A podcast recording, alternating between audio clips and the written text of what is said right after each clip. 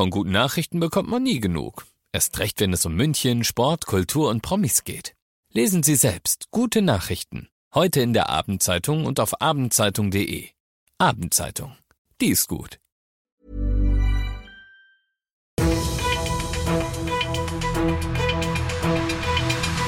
95 5 Charivari, das München Briefing, Münchens erster Nachrichtenpodcast. Ich bin Christoph Kreis. Du hörst das München Briefing. In diesem Podcast erzähle ich dir jeden Tag innerhalb von fünf Minuten alles, was in und um München heute Wichtiges los war. Die Münchner Kripo sichert Spuren an der Ludwigsbrücke am Deutschen Museum. Die ist schon lang eine Baustelle, deshalb gibt's dort vier behelfsmäßige Fußgängerbrücken. Jetzt, wo es auf einer davon gebrannt hat, ist die Ludwigsbrücke eventuell auch ein Tatort. Denn das Feuer bricht A mitten in der Nacht. B ohne auf den ersten Blick ersichtlichen Grund und C in einem Kabelschacht aus und D brennt ebenfalls heute Nacht und nur etwa drei Stunden nach der Ludwigsbrücke auch noch eine Arbeitsmaschine im Harlachinger Forst. All das erinnert verdächtig an Brandstiftungsfälle aus der linksextremen Szene, mit denen es die Münchner Kripo schon früher zu tun hatte. Die Brandbrücke bleibt für Fußgänger jetzt bis auf weiteres gesperrt und die Ermittler hoffen auf Zeugenhinweise. Mehr dazu auf charivari.de.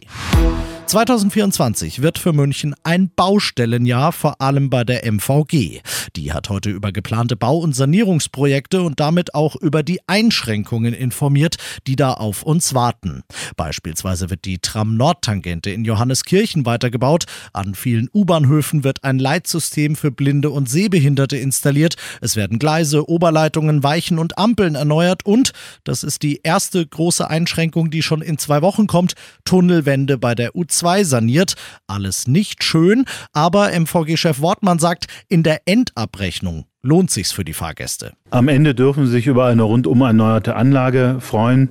Die U-Bahnhöfe im Bereich der U2 sehen dann auch hoffentlich besser aus. Also wir glauben das auf jeden Fall äh, als heute.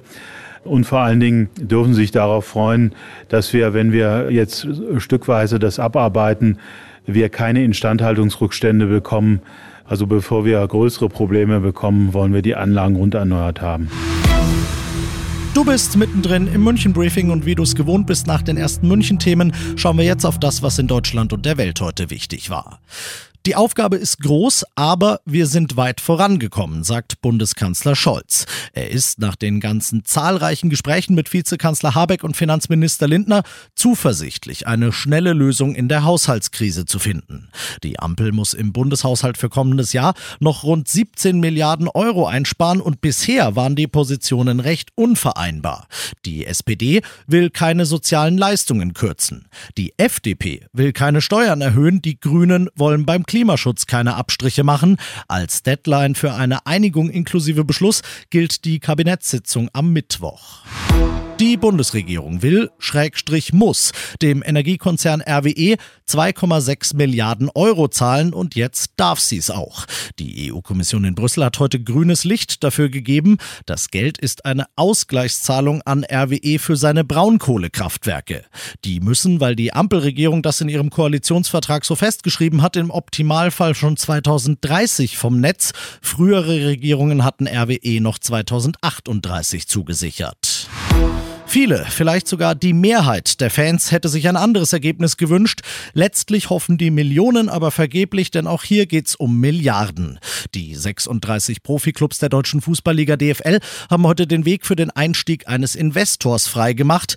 24 von 36 waren dafür, hauchzart also hat's für die nötige Zweidrittelmehrheit gereicht.